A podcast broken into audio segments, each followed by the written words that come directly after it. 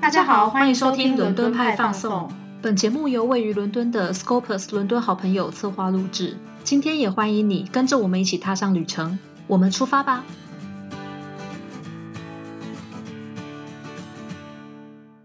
！Hello，大家好，欢迎收听今天的节目，我是 Livia。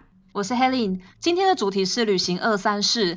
在这个单元里面，我们将会带大家去各个英国有趣好玩的地方，一起去旅行。对我们这一集又要带大家去一些近郊城市了，就是上次讲完坎特伯里嘛，然后我们就在想说，还有什么英国伦敦的近郊城市是大家一日游很值得去的。对，今天这个应该半日游都可以哦。哦，真的吗？可是我我我觉得我们讲的内容可能每次都没有办法半日游，可能都要变三 三日游。认真看的话，可以看很久。对。这个地方是温莎，我觉得大家一定都有听过吧，而且感觉是很多人来英国的一个必去的城市，对吗？对啊，因为我们去，我们自己也去过蛮多次，然后我们带朋友、带客人，一定都会去这个地方。就是如果去伦敦外一日游的话，这个应该算是前三的首选吧。对啊，反正就是温莎嘛，巨石阵。然后 剑桥、剑桥、牛津、巴斯，对啊，都是 都是这些。对，所以其实我们很后面才讲温莎，嗯，它其实应该出现在很前面啦，因为它算是一个对蛮必去的地方。那因为温莎这地方，我们一直在犹豫要不要讲，是因为温莎主要就是环绕着那个温莎堡，大家都知道的温莎堡。那温莎堡历史真的非常的多，超多。对，所以今天我相信就是历史，我们历史的负责人。Helen 应该有 稍微整理一下吧。我们今天有没有让我重要的，然后比较有趣一点挑出来跟大家分享？有感受到我很害怕了？这样子不知道会有多长这样。那我们先跟大家分享一下温莎堡非常非常概略的一个状况。它其实还蛮大的，它的总共大小加上花园有四万五千平方公尺。哇哦，这还蛮惊人。然后是整个英国最大的城堡。那当然，因为温莎外面是一个非常非常广大的公园。就是 真的很大，所以就是城堡本身倒是没有那么的，倒是没可能没有各位想象的那么大。但是如果是要讲说现在世界上面有人居住的城堡里面的话，温莎确实是最大的。就其实有非常多的欧洲城堡都比温莎大很多，像例如欧洲最大的是波兰的呃马尔堡吧，但是大部分的城堡现在都已经是纯粹的古迹了。可是哦，温莎城堡就是纯粹观光用的。对对对，但是温莎城堡就一直有在新闻画面中出现嘛，那个女王挥挥手的时候都会在 温莎前面。对啊，还有结婚呐。对，前阵子哈利王子结婚也是在温莎嘛，对，也是在温莎，对啊。然后他就是基本上英国现在的女王基本上有相当多的时间是在温莎度过的。我觉得女王本人对温莎应该也是蛮有感情的，因为她从小就在那边长大，是对。然后像像二战的时候，她也会就是会去温莎。然后呃，最近不是 COVID 很严重嘛，她也会去温莎，就感觉是一个她待的很舒服的地方。对，她的家，对她的家，真的是嗯。那你要你要讲一下温莎的历史吗？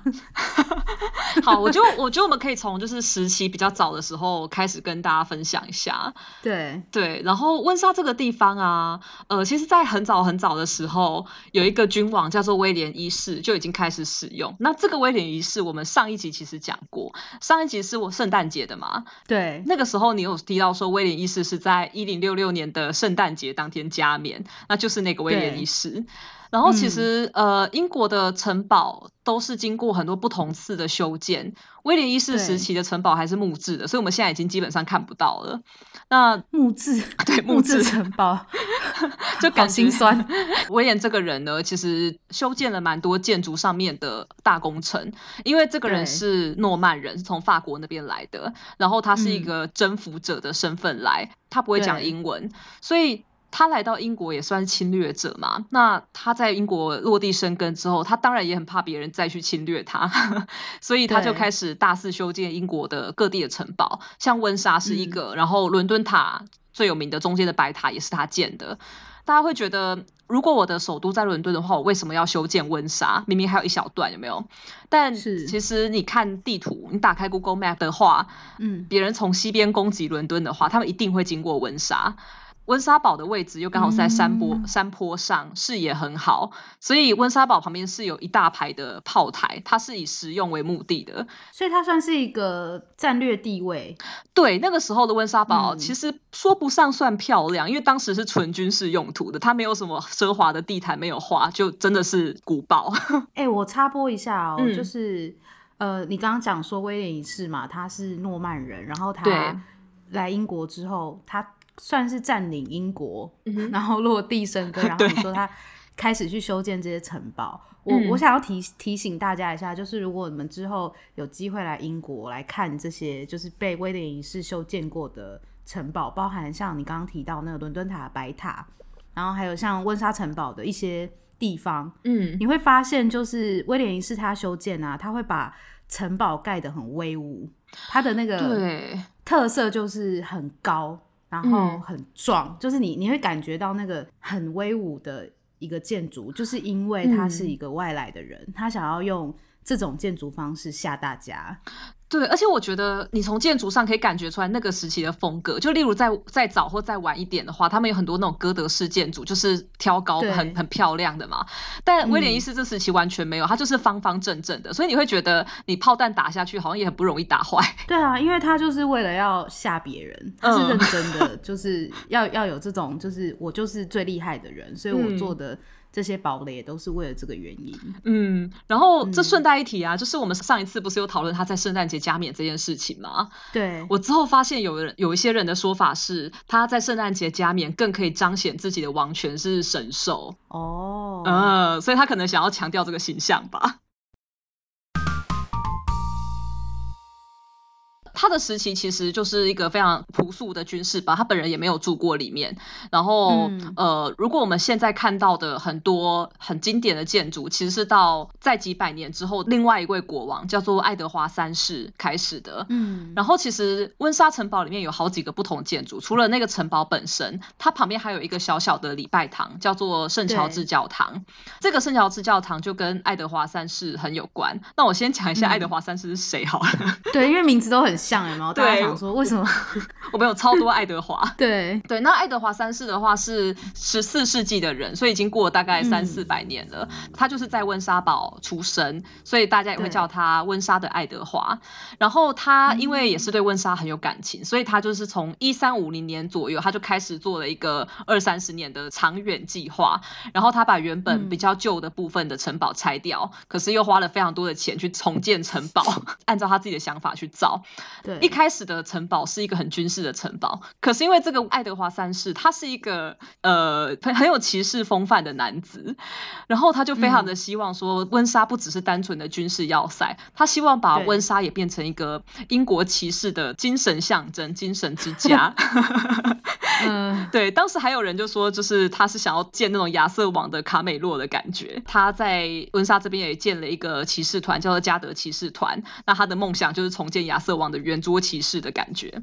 然后其实这个不单纯只是因为他很爱骑士而已，是因为当时欧洲的十三、十四世纪的时代黑死病非常严重，那英格兰当然也不例外。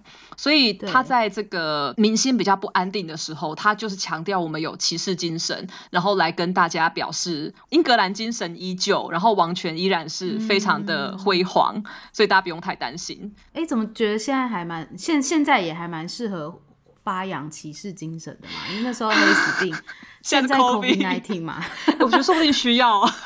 对啊，需要需要再有一种这种骑士精神出来。对，大家可能心情会比较有一个救赎一点。我是在胡说八道，不要理我。反正反正他那时候就是很强调这个骑士。然后我觉得有一个地方蛮有趣，可以跟大家提一下，就是他建的这个骑士团叫做加德骑士团嘛。那他同时制定了一个勋章，叫做加德勋章。其实这个勋章到现在都还有存在，受封仪式就还是在温莎堡的圣乔治教堂举行。那这个嘉德勋章呢，虽然大家可能会觉得这名字好像从来没有听过，但是如果你看过英国的国徽，或是你去温莎堡参观，然后你看到天花板的话，一定会看到这个徽章，因为它好，大家可以打开 Google 找一下国徽了。哎，我们每次录音都一直叫大家边开 Google，因为不像 YouTube 可以后置。对，反正英国国徽的话，就是左边是狮子，右边是独角兽，中间是四个很明显的图形，代表四个不同的地区，就有苏格兰啊、北爱尔兰啊、威尔斯、英格兰。但是在四个图腾的外圈有一圈。就看起来好像是皮带的蓝色的一个袋子，那那个袋子就是加德骑士团的一个徽章。这个徽章我觉得它的由来有一个由来传说还蛮有趣的，虽然很多人就是有众说纷纭啦，但是目前为止大家最公认的一个说法是，呃，其实这个外面很像皮绳的这个图案，它是吊带袜。那这个吊带袜呢，是因为有一次爱德华三世在一个晚宴上面跟女伯爵跳舞的时候，跳舞的时候女伯爵的丝带没有扣好，然后她就滑到了脚下面。这个这个是一个非常害羞的事情，所以当场就引起了很多达官贵人在旁边讪笑。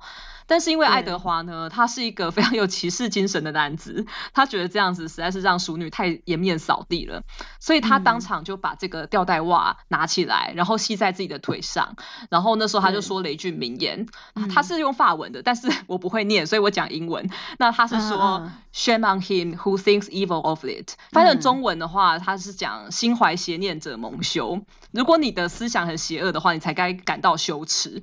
这句名言就变成了嘉德勋章上面的一句话，然后现在变成在国徽上面的一个名言。那其实这个嘉德勋章，我觉得算是英格兰最高荣誉的象征啦，因为通常都是只有非常非常王公贵族或是王室成员才有办法拿到这个勋章。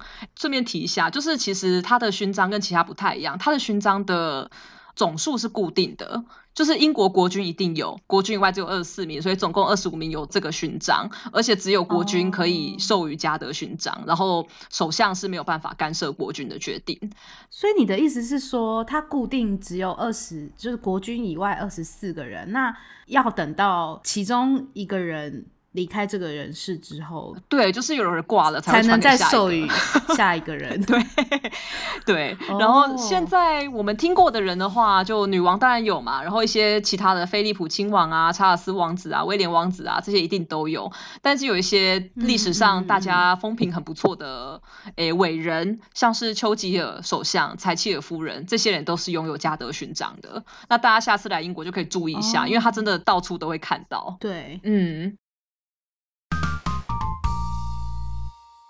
讲到歧视，其实就会联想到我，我们是不是一直在讲很上面的级数？就是 之前上面有讲到，就是要怎么样成为骑士嘛，就是中世纪的那个，对啊，骑士的养成。然后一讲到骑士，就会很有中世纪的感觉，真的。对啊，所以我这边就是要插播一个 中世纪的故事。嗯，其实呃，这这个故事其实我们也刚好就是上一集的那个圣诞节的。谜语里面有一题是这个，对，就一直叫大家回去听以前的。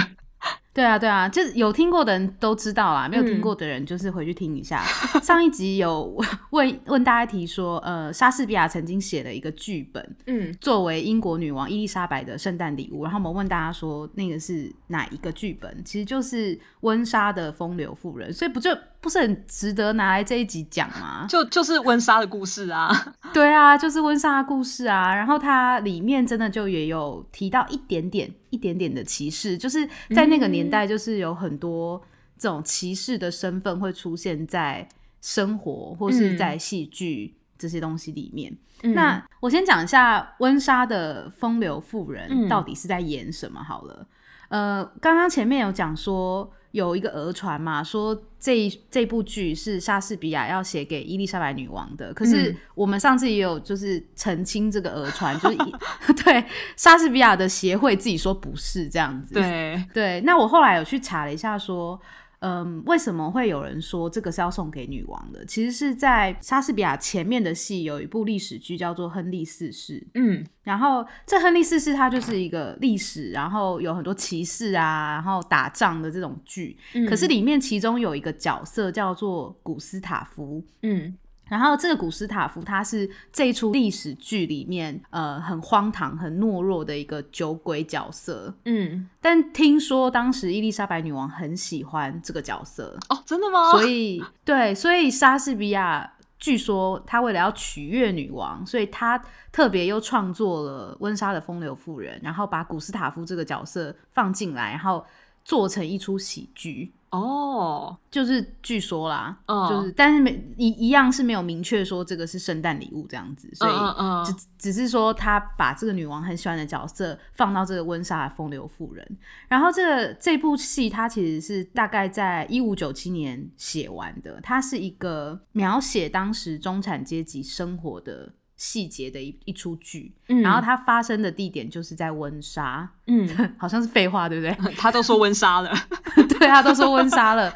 那其实这这部戏的主轴呢，是有一个中产阶级的人家叫做佩吉，嗯，这个他们的姓是佩吉，然后他的女儿安妮爱上了一个骑士叫做凡顿，嗯，就是这部戏的主轴是在讲说。他爱上这个骑士，可是他的家人比较喜欢其他有钱的追求者，嗯，然后要帮他安排其他的婚姻，所以故事想要表达就是说，这个女这个女孩子不顾家人反对，想要选择自己的幸福，这样子，嗯，对。可是呢，这个主轴的故事没有那么受欢迎，大家喜欢看的是旁边的故事线，就是这个古斯塔夫，嗯，对，古斯塔夫他在亨利四世里面，我就说他是一个很荒唐、很懦弱的人。但是温莎的风流妇人就是延续他在亨利四世里面的故事，就是他散尽了他的家产，然后到了温莎这个地方。那他为了要有钱，他就去对这个佩吉家的夫人跟另外一个叫做福特的夫人求爱。那这两个夫人都是富商，就是他们先生都是富商，嗯，所以他就。分别去对他们求爱，可是这两个太太都对他这个行径感到非常的生气，所以他们就决定要联手整这个古斯塔夫。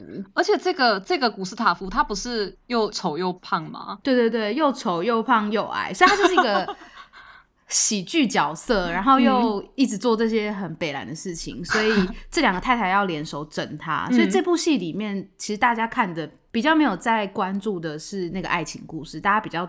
常看就是这个古斯塔夫被整的画面，就大家喜欢的，嗯，对，大家喜欢的是这个，因为他在里面就会一直被整，它里面有非常多幕都是他被整，比如说他特别去勾引哪一个太太啊，然后那个太太其实都是已经设好陷阱了，嗯，中间先生就突然回家，然后古斯塔夫只好躲在洗衣篮里面，然后他们就把洗衣篮丢到泰晤士河里面，这是很北烂。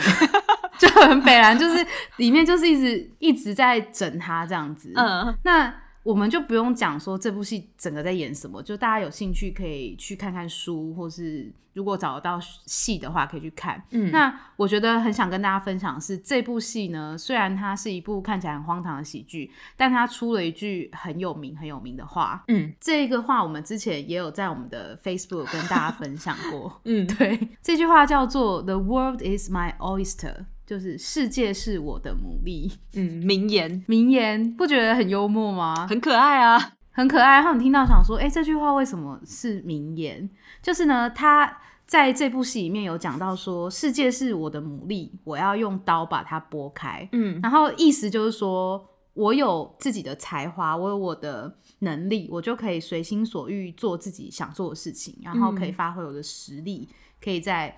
世界中翱翔的那种感觉，超正面，超正面。他慢慢在英国就转变成说，会鼓励大家要积极去把握机会，就世界是你的牡蛎的那种感觉。那我们在伦敦用的那个交通卡 Oyster 卡牡蛎卡，其实也是因为这个名言的寓意来命名的。就是有一种，只要你有牡蛎卡，你就可以翱翔整个世界的那个感觉。这件事我觉得超有趣，因为我记得我第一次去伦敦的时候，我看到那个 Oyster Card，我真的以为就只是泰晤士河原本有很多的牡蛎之类的。哎，你还可以想到这个哎，我觉得大部分的人根本搞不清楚为什么为什么伦敦要用。一个叫做牡蛎卡的东西，没有，因为我第一次第一次去的时候就有去 Borough Market 在，然后吃 oyster 啊，就是一个很直觉的，对，OK OK，对啊，所以它其实当然它也有这个含义啦，就是说伦敦泰晤士河里面以前真的有很多牡蛎，可是另外一层的含义就是这个莎士比亚的名言，就是世界是我的牡蛎，其实非常有深度的，很有深度，大家可以对大家可以把这句话学起来，有没有？讲出来？真的是很有深度。你看。然后他别人在用 Oyster 卡，就说你知道 Oyster 卡怎么来的，或是你平常也可以用这句话跟大家讲话，可以跟大家鼓励，有没有？世界是你的牡蛎，然后大家听，大家可能听不懂。对，这是这是中世纪时期发生在温莎的事情，虽然是虚构的啦。这个蛮有趣的，这个蛮有趣的。我们可以再可以再往下一点点，因为我觉得后面还有一些也是在温莎发生，然后对温莎古堡产生比较大的转变的。然后就是温莎古堡里面有一间还蛮华丽的。哎，应该说一栋还蛮华丽的地方叫做 State Apartment，然后里面有非常多就是历代国王们的珍品们跟一些比较珍比较昂贵的画像，然后，然后里面有一间我蛮喜欢的是叫 Waterloo Chamber，那这个里面全部都是在讲说就是当时英国击败拿破仑人物，因为你知道英国人非常的以这件事为傲，他们这件事可以到处讲，哎，每个地方都要讲，他们已经说了两百年了，然后还到处都要叫 Waterloo，哦，因为他们很常输。啦，就只要有赢一次，那个赢的那一次都要一直拿出来提。对对对，就是 Waterloo 嘛，然后还有什么就是无敌舰队啊，就是过几百年都要一直讲一下。特拉法加，没错，也就只有这些了，一直说出出来。好，反正这个这个 Waterloo Chamber 呢，他是一位叫做乔治四世的国王盖的。那这个时候已经来到十八十九世纪，又更近期了。然后这个乔治四世，他虽然不太受当时人民的喜爱，因为他真的是一个没什么治理。啊，应该说不太讨喜的一位角色，而且他没有什么记忆点哎。他，我跟你说，他唯一的记忆点就是他很喜欢奢华的东西，然后他非常喜欢漂亮的衣服啊。对，就是 你讲到乔治四世的时候，我脑子浮不出任何东西。对，因为你讲乔治五世、六世都很有记忆点，但是四世想谁呀？不过如果你在温莎堡看到最华丽的地方，呃，一定都是乔治四世的收藏，因为他真的没什么记忆点，但是他有很好的潮流跟时尚品味。然后他非常的喜欢花大钱在休闲跟娱乐上面，他那时候还有被称为 英格兰第一绅士，就是因为他非常喜欢这种呃玩商品。但是他虽然喜欢新奇的玩商品，可是他又三分钟热度，所以他有时候过了一两周就会腻了，然后就丢着再也不理他，或是卖掉，或是把它改装。所以在温莎的这间呃 state apartment 里面，你有时候会看到他从，比如说从日本啊，从中国那些地方亚洲的珍奇物品，然后或者是原本某件珍奇物品，然后被他自己改装后的痕迹。就是他也是蛮有创意，但 OK，我刚刚提到那个 Waterloo Chamber 是因为呃，这个乔治四世在位的时候，其实就是滑铁卢战争发生的时候。但你看他没有记忆点，到我们谁也不记得他。对啊，完全没有哎。对，因为他在位的时候，他其实没有什么在管国内事务，他有点像跑龙套而已的，只是大家都不戳破啦。他在位的时候，呃，通常都是给摄政王，那叫什么利物浦勋爵。去处理，对，然后他没有什么再过问，但是因为 Waterloo 是一个很大的事情，他又很想要跟这个事件沾上边，所以他就大肆修建了 Waterloo Chamber，然后里面放了超多击败拿破仑的那种重要人物的画像，就是我们知道的威灵顿公爵啊，然后纳尔逊将军啊，然后包括他自己也在里面，所以他自己根本就没有关，他里面的画像还把自己画得非常的漂亮，因为。他本人那时候已经是一个，就是蛮胖的一位一个君王，但是他在 Waterloo Chamber 里面的肖像又把自己画的蛮帅的，就大家如果有经过这间的话，可以注意一下，我觉得非常的好笑。宫廷画师压力好大，对。就是要帮他印美图，对啊，帮他美修图有没有？对，然后虽然你刚刚说他没有什么记忆点，但是如果我们提到某些地方，一定就是大家会想起来这个人。就例如说，呃，白金汉宫里面比较华丽的房间也都是他修建的，然后布莱顿的皇家穹顶宫也是他修建的啊！对对对对对，布莱顿那个他没错，对对对，就是他记忆点都是这些奢华的玩意。没错，没错，没错，我现在想起来了。对对对，这是蛮有趣的一位一位君王啊，虽然很少人在提他。反正到英国看到那种很华丽的，就是可能猜一下都是乔治四世。对，有可能就是他，因为早期的，就是我们之前有提过，可能在怎么内战的时候就已经被毁了，但是之后比较比较奢华的，应该就是乔治四世最有代表性。嗯嗯，真的是用这种方式被记住。对，但这些东西应该也是为英国赚来了不少不少观光财啦。啊，对，也算是，也算是，也算是有贡献。他有种前人种树的感觉。对。其实，在温莎有很多有很多故事发生啦，然后包含我们非常喜欢的维多利亚女王跟阿尔伯特亲王也有住在这边过。那因为亲王比较早过世，所以其实女王晚年的时候，她几乎都是在温莎 孤单的一人度过。嗯，对。那比较最近的事件的话，在一战的时候呢，其实。呃，英国皇室发生了一个非常大的事件，就是他们改了姓。因为其实我们刚刚提到的维多利亚女王跟阿尔伯特亲王的关系，他们是英国跟德国的皇室联姻。那这个在欧洲是非常常见的现象。阿尔伯特亲王是德国德国皇室的人，但是因为在第一次世界大战的时候呢，呃，英国跟德国是敌方嘛。所以当时的英国就越来越多人不喜欢德国的，就是他们有一种很强烈的反德情绪，反正是看到什么德国就是一定要反，就是逢德必反这样。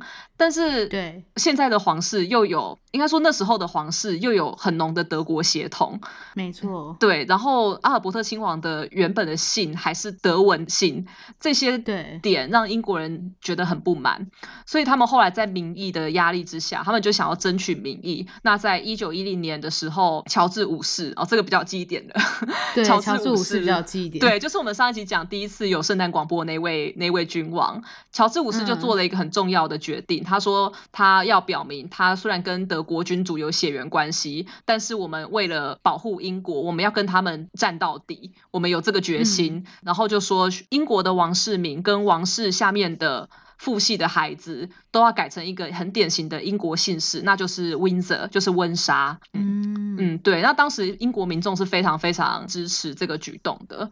所以就是他们用温莎这个字，那温莎堡，我们现在想到温莎，也就很直觉的会想到王室。皇室，对对对，这个其实这个举动是很正确的，在那个 moment。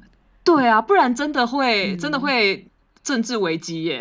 对啊，而且我觉得这是可以完全是可以鼓舞民心啊，就是其实就有点像你稍早说的那个骑士精神嘛，就是需要做一些这种事情，让英国人民觉得说哦，英国不败，然后。我们有自己的，很对，我们有自己的一个国家的，对对，就是他做这个决定是很好的一个决定，我也觉得很聪明，就是不管他 不管他私下怎么想，我觉得在政治上是非常聪明的，对啊，非常聪明的，嗯。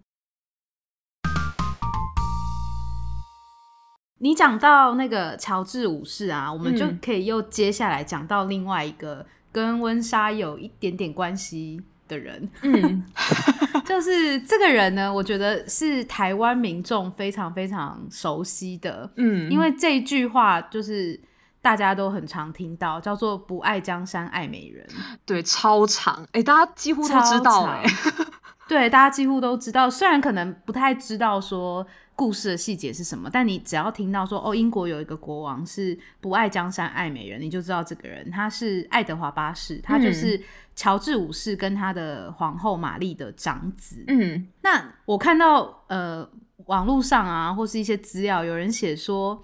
就还蛮好笑，有人写说这个爱德华八世他不爱江山爱美人嘛，他是哈利王子跟梅根的前辈，什么东西啊？我想说什么东西啊？对，就是有人这样写。那为什么为什么要他会这样不爱江山爱美人？我们就来讲一下这个故事是怎么发生的。我刚刚说他是乔治五世的长子嘛，那一九三六年的时候，这个乔治五世去世了，所以他就继位。嗯，那他继位的时候。还没有正式加冕的这一段期间，不到一年的期间就退位了。嗯，就是发生了这个不爱江山爱美人的事件。对，好像十个月左右吧。对，很短很短。那为什么呢？就是因为他爱上了这个美人。嗯，当时的这个爱德华他是四十一岁的单身汉，嗯然后他没有结，他没有结过婚，但他爱上了一个。离婚女子一个，而且这个离婚女子还是一个美国人，叫做华莱斯辛普森，就是辛普森夫人。她想要娶这个辛普森为妻，可是所有的人都强烈反弹。嗯，对。那为什么？因为这个辛普森夫人她曾经离过一次婚，然后她现在的这个丈夫第二任这个辛普森，他也仍然在办理离婚当中，所以他在基本上在。一般世俗眼光来看，就已经不是一个很适合当皇后的人选了。而且在法律上还没有单身。对，在法律上还没有单身哦。然后刚刚我讲的是比较观感上面嘛，那另外提出有很多很重要原因，包含像宗教啊、法律等等政治的理由。因为英国国王他本身是英国国教的教会领袖，对，所以你的婚事，如果你是。娶了一个离婚女子，你其实违反了英国国教长久以来有一个规定，叫做就是他是禁止离婚的人在前任配偶还在世的时候再婚这件事情。嗯，对，所以在宗教上面已经有有疑虑了，但是在政治上面呢，就是当时的首相叫做鲍德温，他就跟国王说，为什么辛普森夫人不适合成为英国皇后？就是除了离婚这一点，就是有很多这个辛普森。外遇啊、偷情这些，就是不好听的留言。嗯，对，比如说，也有人说这个辛普森夫人她跟德国驻英大使有一段私情。嗯，然后也有人指控，因为你刚刚有提到嘛，就是从一战开始，他大家就对德国的观感不是很好。对对，然后加上那个时候德德国又有纳粹，嗯，所以。很多人就指控说，这个辛普森夫人是间谍。哦，哎，我有看到这个说法，就是我对，嗯，我看到他说，不只是跟德国，还跟什么，不是墨索里尼之类的人走得很近。对对对，因为呃，辛普森据说本身是纳粹的一个忠实的拥护者。嗯，那不管他是不是。忠实的拥护者，他如果是亲德的话，对当时的英国来说，你要成为一个王室成员，可是你亲德这件事情是完全不可能接受的。嗯，对。可是即便是这样子，爱德华他就是不愿意跟辛普森夫人分手，就是可能是真爱这样子，所以他 他就是不愿意分手，但就因为这样，就一直跟国会很不满。嗯。然后我觉得很好笑的事情，就是我看到资料上面写说，不只是国会，英国人民也大部分普遍。讨厌辛普森，然后在维基百科上面写了一句话很好笑，他说相反的，美国人民比较可以接受辛普森为王后。然后我想说，该美国人什么事啊？就是这，因为他在美国，因为辛普森在美国也是平民，不是吗？他就是一个对一个平民要结婚，就是干起来屁事。该美国人什么事啊？又不是你们的皇后，就是他们也没有皇后。对，我就我看到这句话想说，嗯，对。然后呢，这个。爱德华八世为了要娶辛普森夫人，他其实有提供呃国会还有这个社会一个方案，他就是说，如果我娶她，她在婚后不会称皇后，嗯，就不会立她为皇后，然后未来如果有小孩，这个小孩也不会成为继位的人选，嗯，但是英国内阁仍然不接受这个方案，嗯。嗯，而且很好笑的是，就是那个时候的英国啊，他们就是大英国协嘛，那。他们下面有很多藩属地，嗯，对，所以如果国王啊头衔或是王位的继承问题，都需要经过大英国协下面的各个政府的怎么讲，算是同意你才可以做，应该是名义上而已吧？哦，没有，是嗯，对啦，应该就是意识上问一下同不同意啦，应该这么说。对，然后那个时候呢，他们真的就有去问大英国协的各个国家对于。呃，爱德华要娶这个辛普森夫人的意见是什么？然后我觉得这个好好笑，就是呢，澳洲、加拿大跟南非都正式宣布反对他迎娶这个辛普森，这么凶啊？对，然后爱尔兰政府表示不关心，我觉得非常好笑。爱尔兰说：“嗯，不干我的事。”然后呢，纽西兰政府还在犹豫中。然后爱德华，爱德华八世公开回应说，澳洲的部分，因为他们人口不多，所以他们的观点并不重要。我有看到这个，我觉得超好笑的。我觉得这到底是这一段到底是什么？很幽默哎，那你还很幽默的？对，就所以他们根本只是，我就说就是问问个好玩嘛，这个同意只是问好玩的。那后来这个。国王他就通知那个说，如果你们不让我娶辛普森，我就会退位。嗯，那个时候呢，这个包德温首相也是被逼急了，他给国王三个选项，嗯，就是第一个就是放弃迎娶辛普森，第二个违背首相的意志迎娶辛普森，第三个就是呃国王自己说的退位。第二个选项还要故意讲违背首相的意志吗？没错。那前面两个选项爱德华都不可能啊。嗯哼，对，所以他就，因为他他不可能违背首相意志，是因为他如果真的是违背首相意志去迎娶辛普森的话。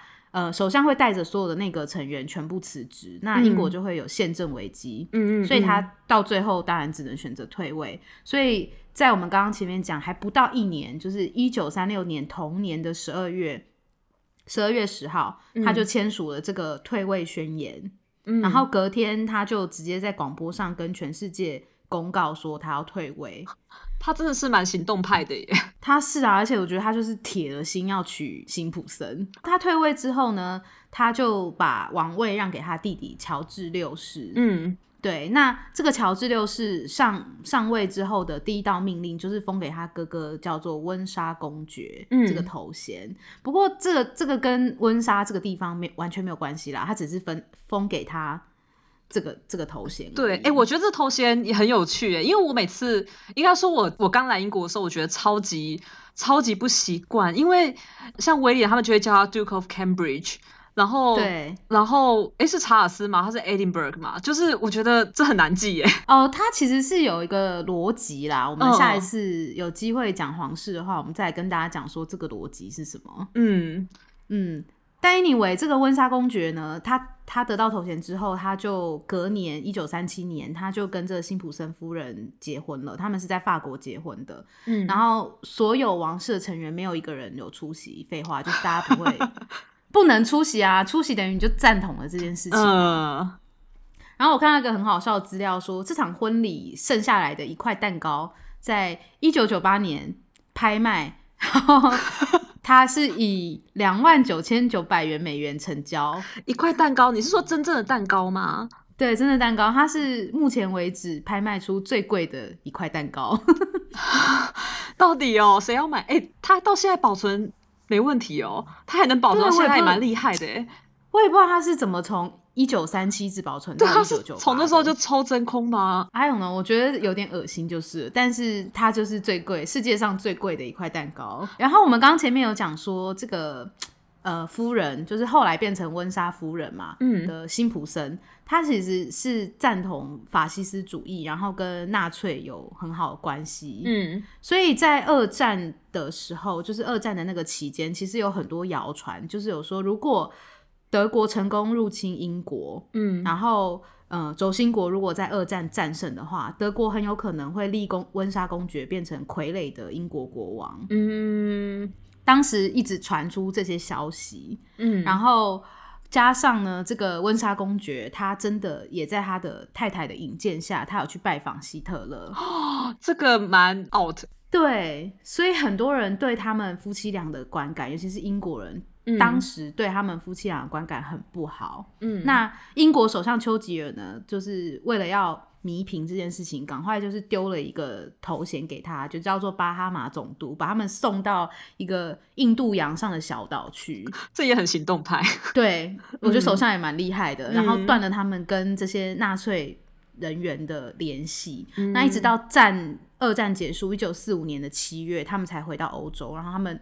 余生大部分都是住在法国。嗯嗯，我觉得这是一个，我不知道，因为我觉得对台湾人来讲，好像他不爱江山爱美人是一个很浪漫、很对，因为如果是很短的、很短的文章，我看到几乎都是国王勇敢追爱这样子。但其实他被在民意的逼迫之下，他也是算遭到撤职吧？这样讲。我觉得一方面是遭到撤职，二方面是我觉得对于英国人来说，我不我不确定他们会不会有喜欢温莎公爵，因为王室除了是一个精神象征，它同时也是一个像你说的，它是一个工作。对。然后你身为皇室，其实你有很多你必须要遵守的，跟你必须要带给你人民，就是人民的福祉是你最大的，怎么讲？你这辈子最大的一个工作。对啊，还有稳定军心吧，就像刚的骑士一样。对，所以他他因为爱一个人，当然他有他追求爱的权利。可是我觉得站在人民的角度，可能会没有办法理解他。嗯，不过我觉得，我觉得虽然他可能在民众这一块的话，大家观感很差，但我我觉得他应该跟那个辛普森夫人，我觉得他们应该真爱，因为我知道我之前好像无意中看到他定做超多。很厉害的珠宝给那个辛普森夫人。我也觉得他们真爱他，如果哎，他真的是为了他不要江山呢？对啊，而且那些珠宝大家可以大家可以去查，超美的，就是有很多是那种，因为辛普森夫人很喜欢动物，然后就定做一些就是有猎豹的啊，有蛇啊那种超级就长得完全不一很特别的那种珠宝给他。然后，因为像你刚刚不是有说哈利，大家会说 爱德华他前辈吗？但但其实哈利的位置已经继承是很后面，他根本就不可能继承了。可是爱德华是已经已经要已经在国王位置上的人了耶。对啊，他还愿意这样表示，真的是应该是真爱啦。对，嗯，人生中唯一的真爱，他没有办法，他没有办法放弃他，真的。我觉得可以，就他的故事其实很美嘛，就是大家会冲着真爱这一点记得这个人。可是我们可以看一下他他做的这个决定，其实打乱了英国原本王位继承的一个顺序，然后他也使得他的弟弟就是乔治六世，明明是一个不用当国王的人，就是他从小是没有接受国王的教育，就像。如果我们拿威廉跟哈利比好了，威廉从他出生，他的生活的规格全部都是为了他以后要当国王，真的英才教育。对，然后他得到的教育也好，或者他生活的所有事情大大小小跟。哈利是完全不一样的。那当时对爱德华跟对乔治六世就是一样，乔治六世根本没有 ready，他要当国王。可是因为他哥哥退位，他不得不当国王。他真的很衰，他很衰。大家可以去看，呃，有部电影叫《王者之神》的 King Speech，就是在讲这个乔治六世。乔治六世他是现在这个英国女王的呃伊丽莎白二世的爸爸。嗯。那我刚刚说嘛，他根本都没有 ready 要当国王，而且他从小就有严重的口疾，他讲话就是会有口疾这样子。然后他哥哥就是在英国最困难的时候，因为那时候纳粹崛起，然后即将要就是你知道战争的前夕，对。他哥在这个 moment 退位，然后让一个完全没有受过国王教育，然后非常非常。害怕面对大众的人去当国王，嗯，所以其实乔治乔治六世很衰，嗯，其实我看那部我觉得还还蛮感动的，因为他不是要稳定民心，所以一定要一定要试着让自己成功的讲出演讲嘛，嗯，就是在他登基之后，他为了可以顺利的发表演说，所以他经历了很多语言训练，然后终于在二战爆发的第二天，然后他向英国人就是怎么讲？发表了一个对德国纳粹宣战很著名的演说，嗯，然后这个演说鼓舞了全国，就是这这部。这部电影在讲的这个故事，大家可以去看。对，大家可以去看克林佛斯。对，克林佛斯超帅，但就是，但就是因为这个爱德华呃温莎公爵这件事情啊，其实我刚刚有说嘛，英国人民不见得喜欢他，然后另外还有一个人很讨厌他，这个人就是现在女王。嗯，因为女王觉得说都是温莎公爵不负责任，然后退位，让他爸爸乔治六世就是猝猝不及防，突然上。上去当国王，然后那个时候又是英国很艰难的时候，然后他爸爸就是积劳成疾，因为当国王，因为他们本来是 没有要成为皇室的家庭啊，就是现在女王她从小也是在一个没有要成为女王的那种教育对下面长大，就是活得很自由自在。可是就是因为温莎公爵他爸爸去当了国王，然后积劳成疾，很早就过世，嗯，然后他他自己也是。就是因为这样，他莫名其妙变成王位继承人。他其实也就遭遇也差不多，对他遭遇也差不多。所以据说，就是现在英国女皇，她其实非常恨他这个叔叔。嗯，哦，不是叔叔，伯父。对对对，哎，伯父是爸爸那边。对对对 对，刚刚有点混乱这样子。对，都是 uncle。对啊，所以。我我觉得这一段还蛮有趣的啦，就是我们的观点可能会跟英国人或是跟女王、皇室的观点很不一样。对，而且其实我我自己其实我不太知道。整体来讲怎么样？但是我身边英国人对他好像也不是有太正面的评价的。对啊，毕竟不爱江山爱美人，这个是我们自己在讲的。啊。对，而且我跟你说一件事哦，其实我是到了英国才知道这句话，因为我知道这个人，然后我也知道他做过什么。但是，但是我是来到了英国，然后我遇到每一个客人都在跟我说有一个不爱江山爱美人的，我才知道，我才知道原来台湾这个字就一定是在讲他。嗯，对，因为项羽毕竟是太久以前的人啦。项 你刚刚讲项羽，我还想哦哦对 对啊，所以大部分在讲不爱江山爱美人，就是在讲他哦。但项羽对啦，蛮蛮符合的。原本是在讲项羽啊，就是被被文化挪用，有没有？对啊，这段真的蛮有趣的。但对是蛮有趣的，但就是跟温莎本身没什么关系。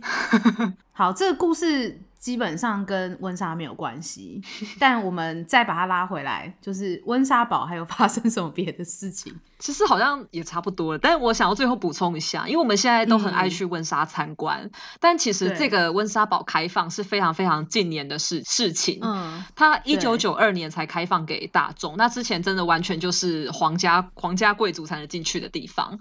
然后它开放也不是因为就女王突然之间想要给大家看私生活，也不是这样，因为其实在一九九二年的时候，呃，温莎城堡发生了一场火灾，那这场火灾烧了十五个小时，然后把。温莎堡里面的九九千平方公尺都烧火烧毁了，哦，蛮大的，很大哎，而且这个施工费超贵。那还好当时城堡在维修中，所以像我们刚刚提到的 乔治四世那些很贵重的展品，他们已经被移出去受到保护了，所以还好展品本身的损失没有太严重。但是因为温莎堡本身就这么的大，所以就算只是维修它本身也非常的贵。那当时他们花了三千六百五十万英镑去。修复温莎堡，可是对，因为其实英国王室他们现在也不是说你要征税就可以征税，他们现在是一个名义上而已，所以他们其实也没办法直接挪用那么大的一笔钱。那他们那时候就觉得这个钱实在是太过于庞大，然后财政有点吃紧，所以之后才把城堡开放给大众参观。那我们付的这些门票钱，有一部分就是给这些呃城堡来作为整修使用。那我们现在才有幸可以进去参观。哦，对，所以。大家去其实要想啦，虽然它门票有点贵，但是 就是你真的是对它的那个维修啊，或是这段历史的保存，付了一段，就是付了一些心力。对，就当做是帮帮忙保存了一些文化财。对啊，这样感觉上会比较好一点。除了温莎堡，你有没有推荐大家就是去温莎？因为虽然我知道大家去温莎就是为了看这个温莎堡，嗯，但是应该还有一些其他的地方也是，嗯，怎么讲，可以稍微绕过去看一眼吧。嗯，其实这个地方我不太确定有没有办法，有没有办法绕过去，因为我其实有点想要分享一个跟王室有非常大的渊源的地方，它叫做伊顿公学，就是 Eton College。那它好像要事先。好像事先订，对我之前在网站上有看到他们的某些某些时段是可以进去参观的，但是非常的少。那因为伊顿公学它基本上是一个皇室成员们的母校，对对，应该说皇室成员的男性，因为他是现在还是只招收男生。那公学这个这个字在英文原本是 public school。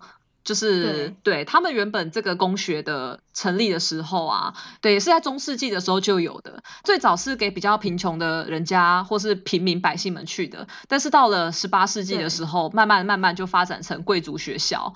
你要入学，你的条件并不并不是只有学费，当然你学费必须要付得起，可是他们同时也会看你的家世背景。如果你不是贵族，你不是皇室的话，基本上不可能进得去。应该大家都有听过啦，伊顿。对，应该还蛮有名的吧？而且其实有蛮多蛮多演艺人员也是出于伊顿。我记得那个演洛基的汤姆希德顿是不是也是伊顿？对，他是伊顿的。然后那个对，等一下演纽特的他叫什么名字？Eddie 哦，他也是伊顿。他本名了，就是演那个哈利波特的外传那个怪怪兽与他们的产地的纽特。对对对，他也是，他也是伊顿，他在真实世界中也是伊顿，也是高材生，嗯，对，也是高材生。然后当然我们知道的威廉王子、哈利王子，然后众多首相们，现在的 Boris Johnson，他们也全部都是伊顿，所以就是大家会把他称为称为是英国政治家的摇篮。那这个好不好，我们就我们就不予置评。对对，那这个公学的话，因为。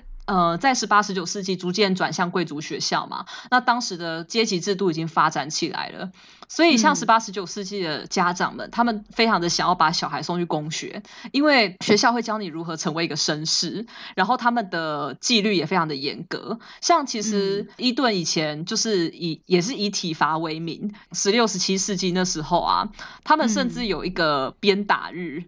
就是每个星期五打，然后还有一些惩罚是。把那种哎削尖然后凹凸不平不舒服的一种木块，要学生们跪在上面，嗯对，好可怕，就是非常的不人道的一些体罚。那在当时的人，他们他们觉得这个是能够教育小孩的，对，当然就是时代背景差非常多，锻炼他的心智，对，就是可能天将降大任于斯人也这样，对，好可怕。那可是因为这样的阶级制度啊，他们就对于这个团体意识有非常非常就是凝结力非常高的一个小圈圈，然后像。有一件事情我觉得蛮有趣的，就是他们甚至影响到之后的英国运动的发展，因为。他们就是一群很高很高尚的人嘛，那他们就是很不想要跟平民一起运动，他们也不想要就是跟平民做一样的运动，所以在一八六零年代的时候，那个时候英国足球协会他就是要改革足球的游戏规则，然后对。当初就是他们有一项规定，就是说呃平民跟贵族可以一起打球，就他们的是平等的方式去打球去比赛，然后他们就 这个这个规定就遭受到了公学的批评，因为他们在学校一定。会有这样的竞赛，然后他们就很不想跟平民一起比，所以 超级 arrogant。对啊。对他们虽然很反对，但同时又很想要保留原本的游戏规则，所以他们就把足球跟橄榄球分开，然后嗯，橄榄球本身就变成一种有特权的、比较富有上流阶级的运动，那足球就变成了一般平民也可以参加的运动。这也是从公学的这个时代开始的，就是怎样，就是要把穷人跟有钱人分开就对了。对，然后最后我再分享一下他们现在的生活状况，因为大家应该蛮好奇说。要怎么样才能进去吧？嗯，对，大家想知道，虽然进不去，但是可以参考一下。那虽然进不去，他每年的学生其实没有到很多，每年只有一千五百个人左右。的学生，然后他们只招收十三到十八岁的男生，但你通常在十十岁、十一岁左右的时候就要开始准备层层关卡的面试跟申请。现在其实伊顿也开始转型，它并不一定只有这些名门可以进入，它也开始有一些是呃奖学金的平民可以去做申请，然后可以也可以接受到非常良好的教育。那如果没有奖学金的话呢，你的学费跟住宿费加起来总共是。呃，四万两千五百磅左右，这个是一学年的钱，然后换算成台币的话，差不多是一百六十万台币。天哪，超级贵族，好不好？对，贵族学校，不过他包吃包住啦。哎，可是你想想看，你就算好，就算你说平民，只要你有钱，比如说你是暴发户，然后你有钱，或是你拿到奖学金，你去读伊顿。我觉得不会开心哎，里面还是阶级制度啊，里面都是名门，然后一定会有很多，我不能说不平等，但是你们的生活就是不一样嘛。对，因为如果 真的真的，因为我之前有看过一个纪录片，他就是在拍这些拿奖学金进去的。孩子的生活，然后其实那个纪录片表达者是还蛮正面的，因为那些小孩他们他们是很努力，然后进去也都非常的优秀。那他就拍了一位非裔英国人嘛，然后一位是中国裔的英国人，然后另外一个就是英国白人，可他们都是非常平民的家庭。然后像那个中呃中国背景的那位学生，他家里还是开那种外卖面店的，所以现在其实这种这种学生也都还是有机会，只是你要非常的优秀。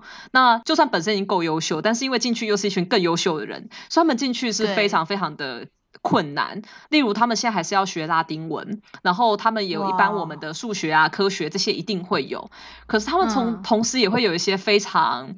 需要思辨的科目，例如说政治学、哲学、神学，嗯，对。然后我看到他们的纪录片里面，他们是国一左右的左右的年纪，他们就已经开始要辩论说，那时代的政治发展为什么会朝着这个脉络走？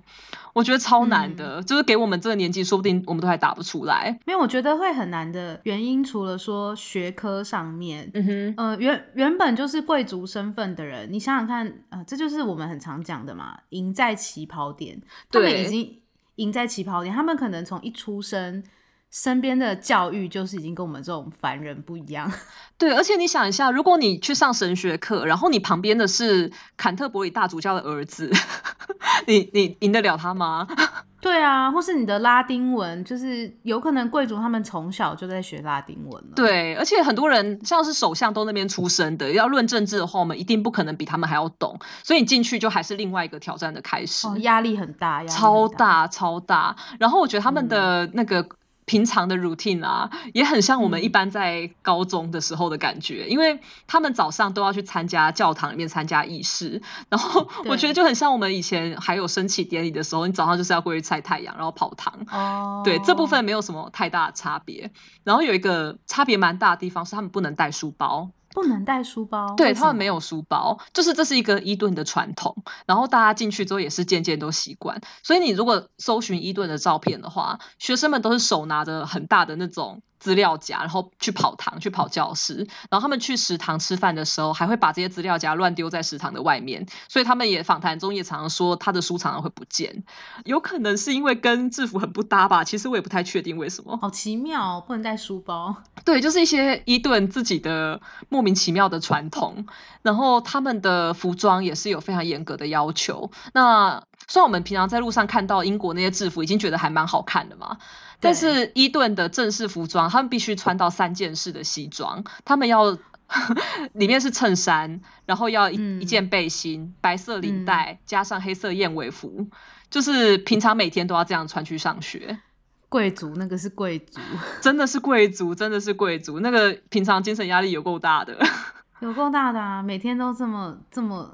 哇，我天哪！对啊，我觉得看完他们的每天的 routine 之后，觉得当平民其实也蛮快乐的啦。但我觉得也也幸好他们是男校啦。你想想看，女生东西那么多，不带书包很痛苦哎。真的哎，你可能还要多买个化妆包什么的。对啊，女生很多有的没有的东西耶，男生通常嗯可以理解，男生出门就是钥匙跟手机各塞一个口袋就出去啦。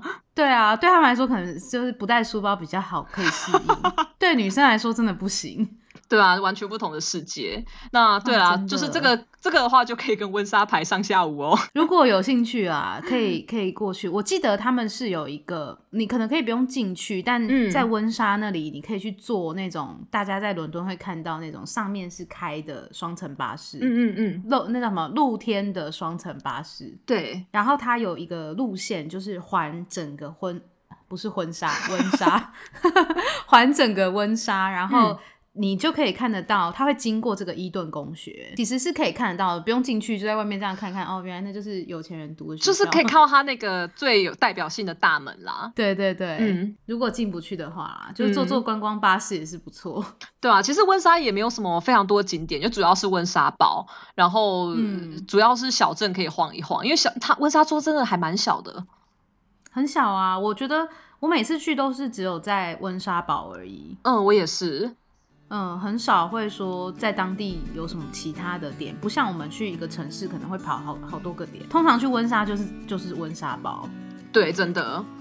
对，这也是为什么我们今天这一集几乎环绕在讲温莎堡。嗯嗯，因为它真的 就是那个小镇唯一的观光景点了。对啊，不过它真的是蛮有代表性。哎，最近 Netflix 上面 The Crown 不是有出新的一季吗？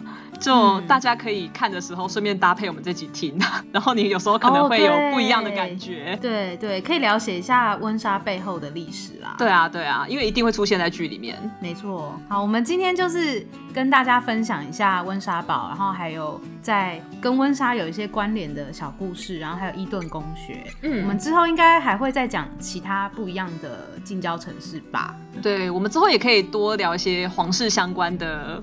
对，如果像刚刚我们有提到啊，你你提到说他们的那个爵位是怎么命名的，嗯，像这种事情，我们也可以跟大家聊聊。好，那就谢谢大家今天的收听喽。如果你喜欢我们的 podcast 节目，欢迎在 Apple Podcast 或是 First Story 平台留言，顺便帮我们评五颗星。我们也有 Instagram 和 Facebook 的专业，会不定期发布跟英国文化或是旅游相关的内容，请大家搜寻 Scopus 伦敦好朋友。可以追踪留言跟我们多互动哦。最后，如果你愿意小额赞助《伦敦派放送》这个节目，让我们有更多资源继续创作，可以点入这一集的节目叙述，你就能找到小额赞助的连结哦。今天的节目就到这边，谢谢你们的收听，我们下次见喽，下礼拜再见，拜拜，拜拜。